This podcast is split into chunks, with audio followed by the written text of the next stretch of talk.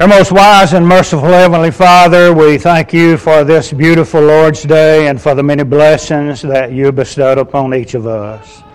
We are thankful, Heavenly Father, for each family that is represented here today. And we pray, Father, that we will go away edified and strengthened in your way. Father, especially do we want to pray today for our country. We want to pray, Father, for those people in El Paso, Texas, the 20 people that have lost their lives, and also the 28 people that have been wounded. We pray, Father, that you would comfort those families, that you would be with them, and that you would bless them in all ways possible. Also, Father, we pray that you would be with those in Dayton, Ohio, the nine people that lost their lives, and also those that have been wounded. We pray, Father, that you would be with them and bless them. We don't understand a lot of times why people do the things that they do, but we just pray, Father, that you would be with this country, that you would help us to continue to serve you, continue to be faithful. And today, Father, as we uh, dwell on the subject of living the Christian life, I pray that each and every one of us here this morning, Father, will realize how important it is for us to live in harmony with the Lord and Savior Jesus Christ. For it is in His sweet and wonderful name uh, that we pray. Can everybody hear me? Am I good?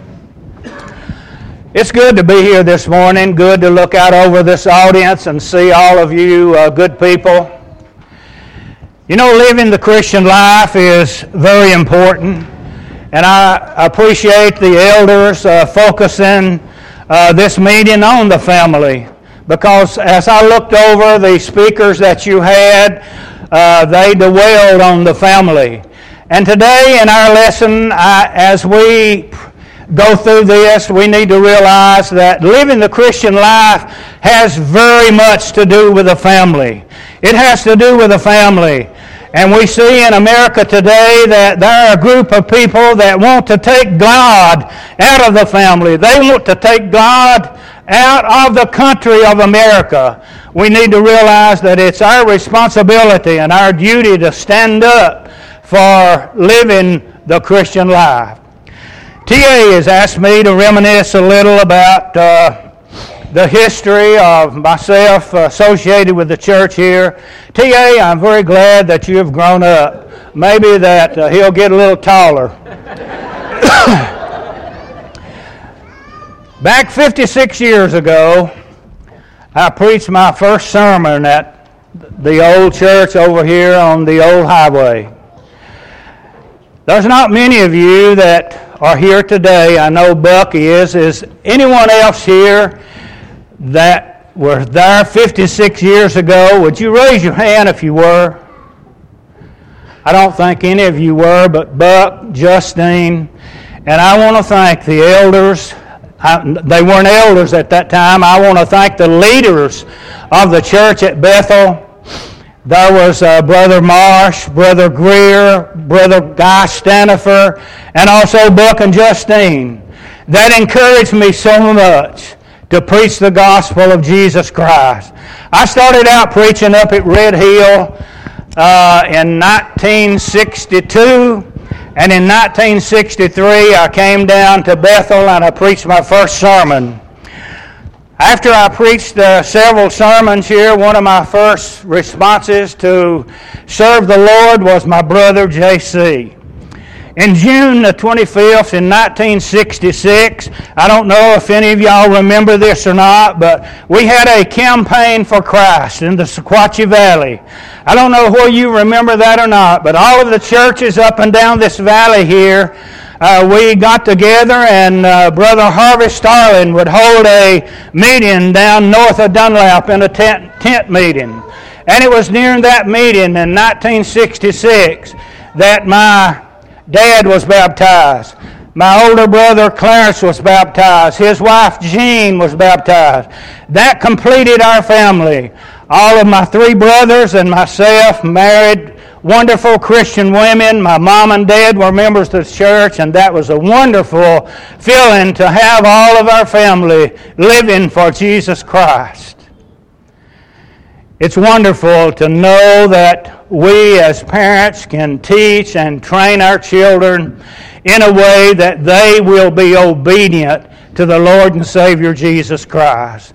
So, as today, as we talk about living the Christian life, I'm talking to each and every one of you as parents, as grandparents, that we have a duty and an obligation to teach our children in the way of the Lord, to teach them what is right and what is wrong. If we don't do it, a lot of people here in this earth, upon this earth, will be lost because we neglect to proclaim Jesus.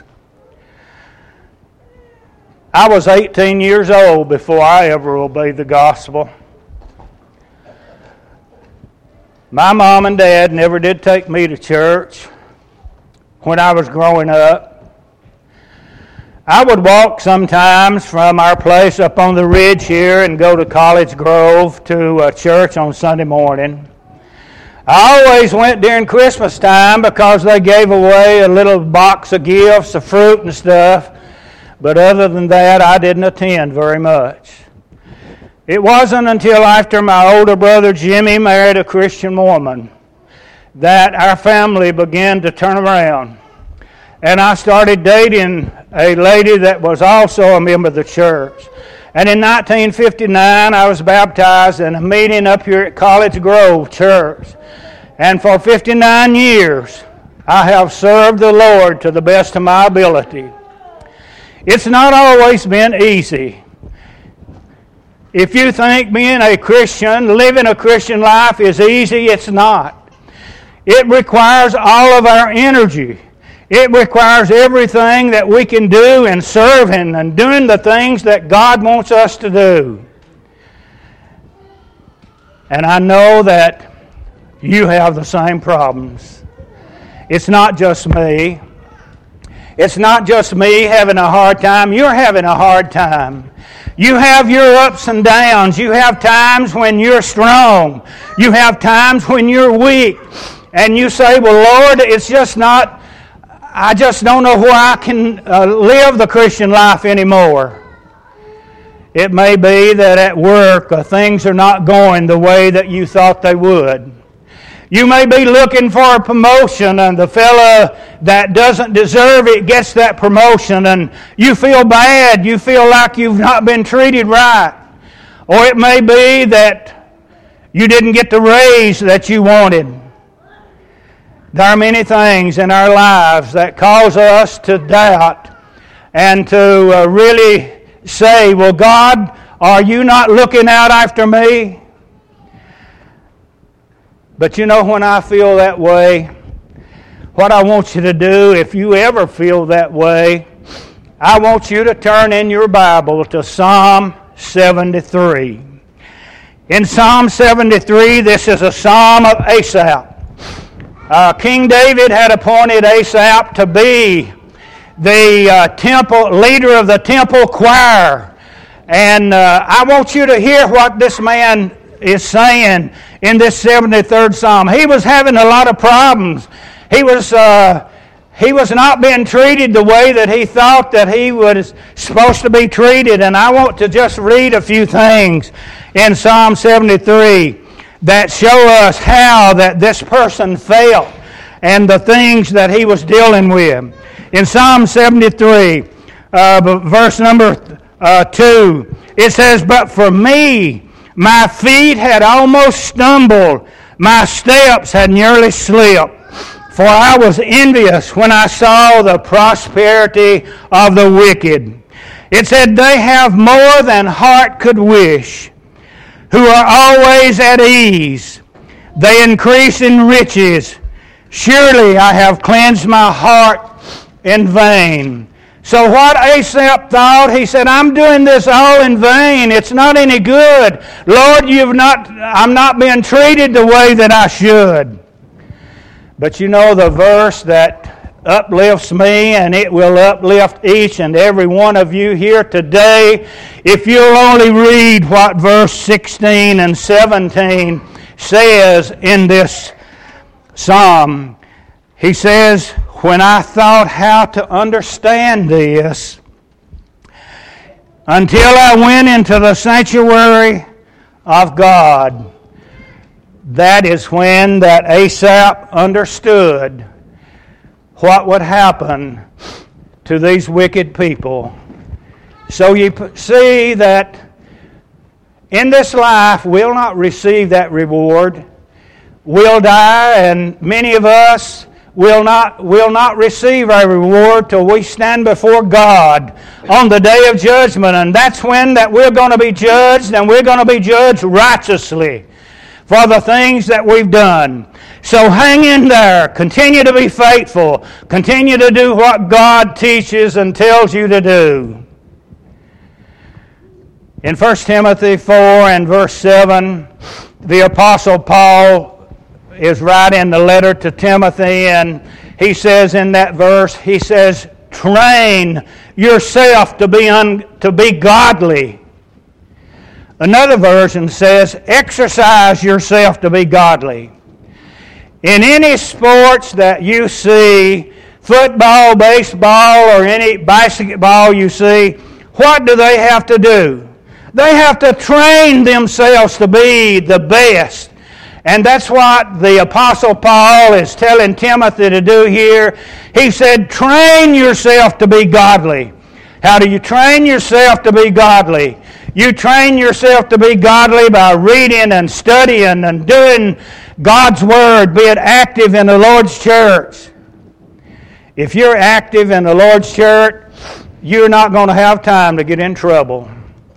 My daddy always told me that a mule that is pulling can't kick you. He can't, can he? And if you're pulling in the Lord's church, you're not going to have time to get involved in all of these trifle things that are causing problems in the church today. We've got to live for Jesus Christ. We've got to continue to do the things that He teaches us and tells us to do. To train ourselves to be godly we must use the God given abilities that God has given each and every one of us to work in the church and to do the things that God wants us to do.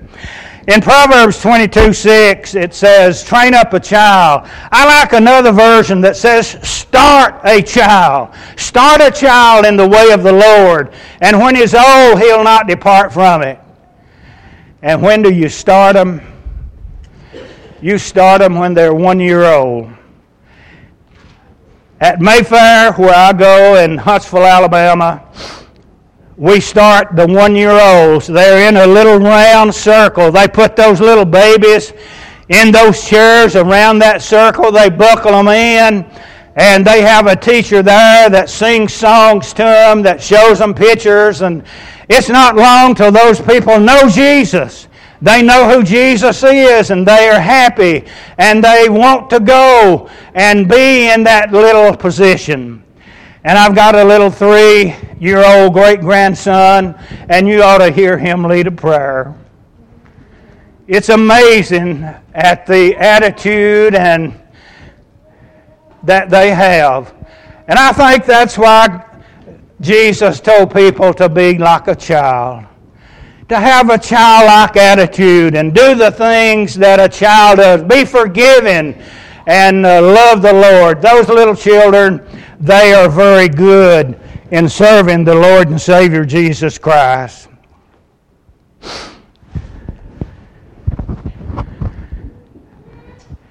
We had a speaker several years ago at Mayfair on Wednesday night, and uh, he spoke on. Uh, training our children and how that if we train them, how that they would grow up to be followers of Jesus Christ. And he used a scripture found in Deuteronomy chapter 6 and beginning with verse 7. And what the leaders there commanded the people to teach their children, uh, there are four things that he told them to do. He said, You talk to your children when you're sitting at home. You talk to your children when you're on the road. And you talk to your children when you lie down. And you talk to your children when you get up. Do we do that today? He also gave us some statistics in a survey that was recently taken. What percent of people in Christians' home do you think that read their Bible and study and pray with their children? What percent would you say? Would you say 40, 50, or even 60? No, it was 10. 10% of Christian families that read the Bible and study and pray together on a daily basis. We can't let that happen. If we are a Christian, it's our duty and our responsibility to teach our children, and if we do that, we're going to cause them to live the Christian life and do the things that they want to do. Friends, living the Christian life is one of the best things that each and every one of you can do. Uh, you've not to you've got to get away from all of these worldly things. You've got to put God first. You've got to believe in Him and you've got to trust in Him.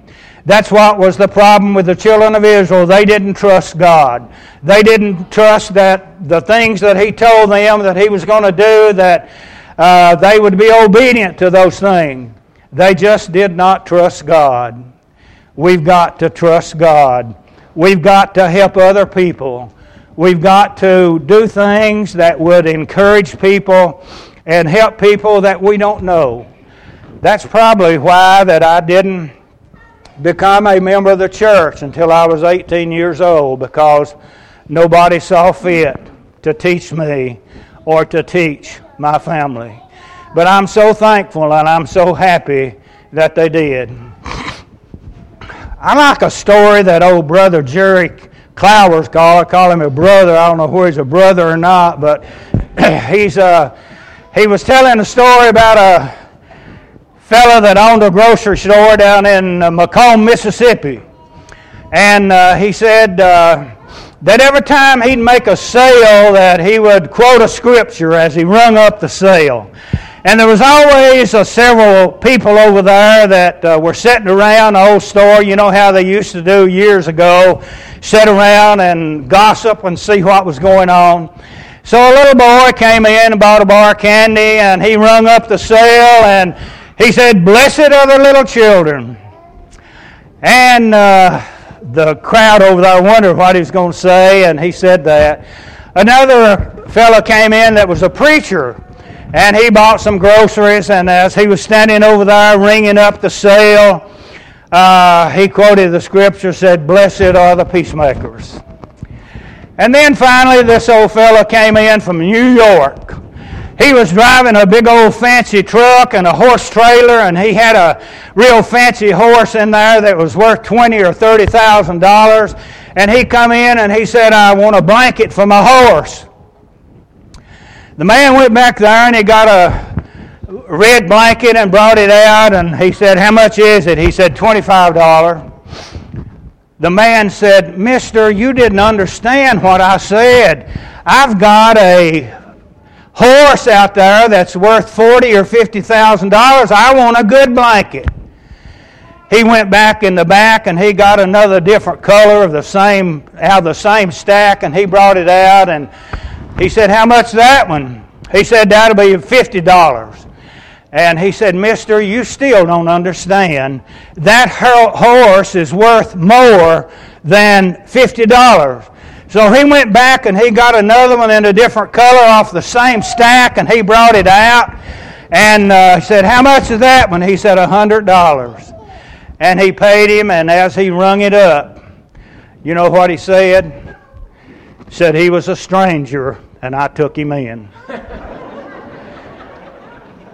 you know, God wants us to take strangers in, but not in that way, does He?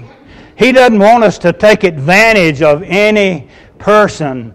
So I think that uh, we need to realize that it's good that if we can do things uh, for God and with God.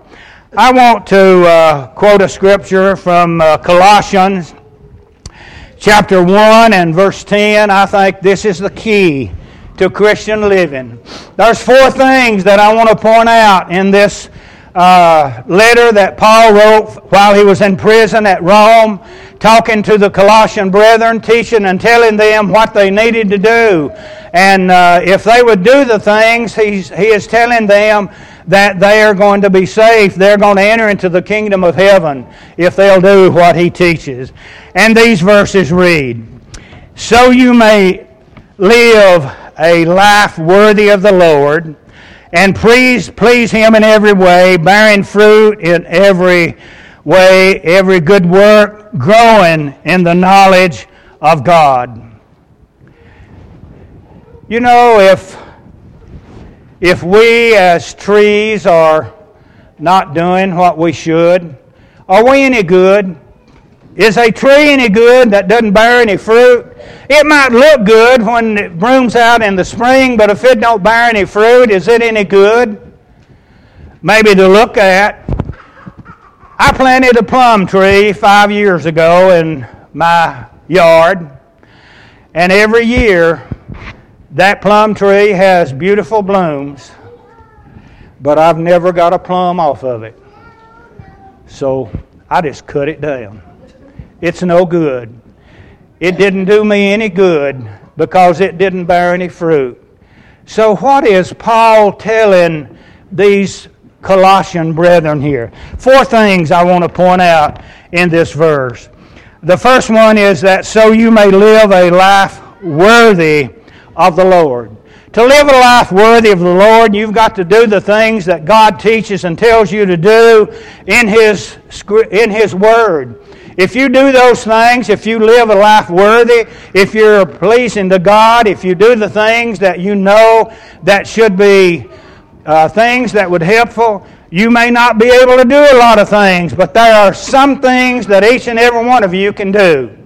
Uh, you might say, Well, I can't do nothing. I can't lead singing. I can't preach or I can't teach. Uh, you people, a lot of people can send cards out to people. You can encourage the elderly. You can visit the elderly. There's always things that you can do to serve the Lord. And I know that you're doing it here at Bethel. With the help of your elders and the encouragement that they give to each and every one of you. That's why the church is growing here because you have good leadership. You have people that are willing to lead, that are willing to stand out. Did any of you ever watch the movie Braveheart? You know, one of the things that he said as they were trying to uh, take over, uh, as England was trying to take over Scotland, the character in that thing says, If you'll lead, I'll follow. And elders, if you lead, people will follow. People will follow you if you stand for what God teaches and tells you to do. And that's the responsibility that each and every one of us has to do in order to be pleasing to God. He also, he also says in that same verse, and please Him in every way. Don't just please Him in just one or two ways, please Him in every way. Attend church, attend Sunday school, attend those functions that will edify you, that will build you up. Have fellowship with those people that surround you and uh, encourage them. Every one of us needs encouragement. Each and every person here today, you need to be encouraged. And when a new, when a person is baptized, that is when it is so important that you encourage that person to be faithful. If you don't encourage that person, if someone of you doesn't really take him under your wings and teach him, statistics tell us that in two or three months, that person will not usually be faithful unless we get him involved, unless he pleases the Lord in every way. Number three, he says, bearing fruit in every good work.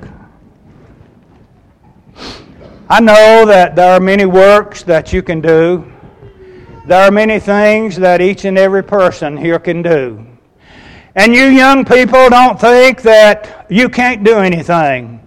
You can be an encouragement to those people that you associate with in school.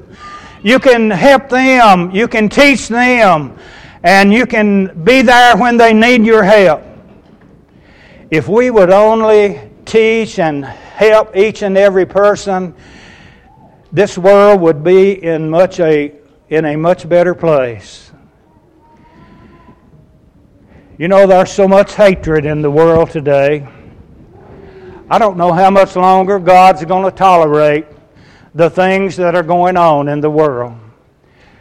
People want to put God out of everything.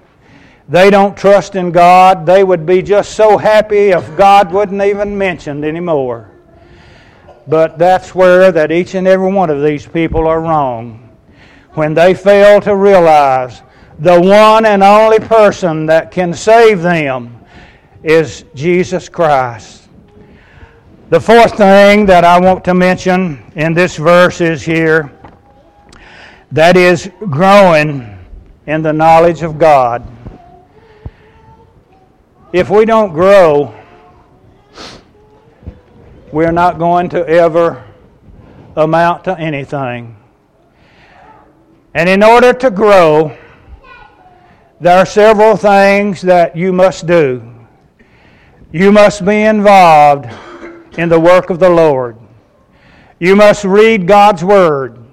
You must study God's Word and be active in the Lord's work. I was 22 years old when I preached my first sermon at Bethel. I didn't know a whole lot. And uh, verse, the first sermon I ever preached was up at Red Hill. Boy, I prepared for that sermon and I went over that sermon time and time again, and it lasted 30 minutes when I went over it. And I got up there, and you know how long I talked? It was 11 minutes. I was so nervous that I didn't know whether I could even get through it or not. But you must realize that God has a plan for each and every one of you. You may not realize the plan that God has for you, but God's plan is in the working for each and every one of you. Just like in our lesson today, when God had a plan for Saul of Tarsus, Saul didn't know what that plan was. When he was on that road to Damascus, he didn't realize that he was going to be working for the Lord in the next few years. he was on his way to persecute the Christians. He was on his way to kill the Christians. But God had a plan for him. God said, Saul of Tarsus, you're going to work for me. You're going to be a spokesman for me. And boy, he, he was, wasn't he? He was one of the best spokesmen for Jesus Christ that we have ever heard. And as we study God's Word, as we sum this lesson up this morning, I want you to look and I want you to, as you read the, uh, the Apostle Paul's writing in the New Testament, I want you to see how that he ends all of these letters. How he ends all of these letters is words of encouragement, encouraging you to live faithful, encouraging you to do what God wants you to do. And brethren, if you do that, if you live for Jesus Christ all of the days of your life and you serve Him faithfully, you're not going to have to worry when you stand before God on the day of judgment. I'm looking forward to uh, coming back on Labor Day weekend. Uh, as long as the elders ask me to come, I'll be glad to come. I'm going to preach on the home Sunday morning. And on Sunday night, I'm going to speak on the Supreme Court. Do you know there's how many people on the Supreme Court? How many? Nine people.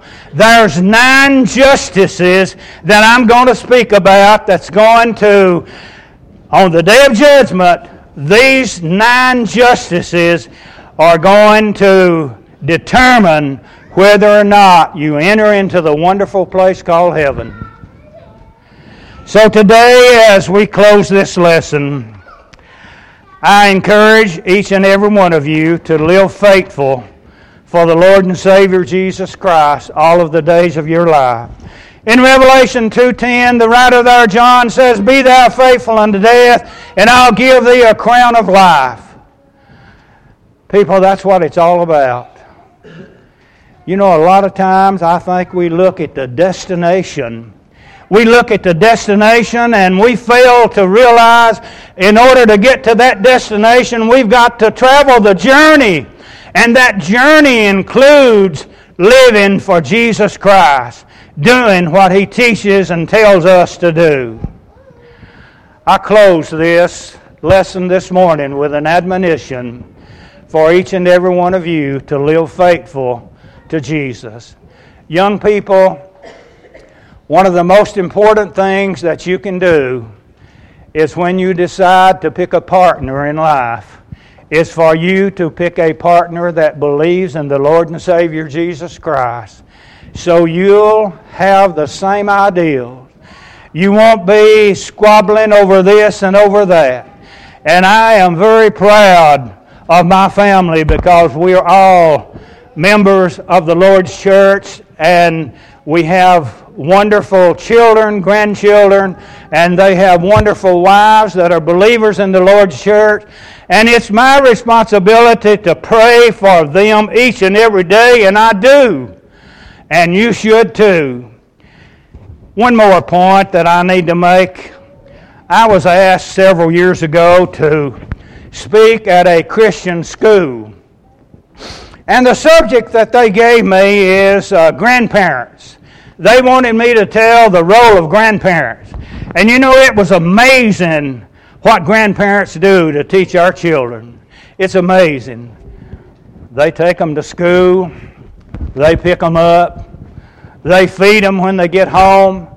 And they spend probably a little more time with uh, the grandchildren than even the mothers and fathers do. So you see the importance of grandparents in the role of living the Christian life. It is very important that we as grandparents continue to be actively involved in our children and teach them and guide and direct them in each and every way that we can. I hope and pray that each and every one of you today here, if you're not a member of the Lord's church, if you have never put Him on in baptism, uh, you need to do so because it's never too late. It's not, a, it's not the amount of time that you spend in the vineyard. It's whether you're workers in the vineyard when the Lord comes. And we don't know when that is going to be. So today, as we sing this, as Mark leads us in this invitation song, and thank you, Mark, for leading those good songs uh, for us tonight. If you're subject in any way, would you come as we stand?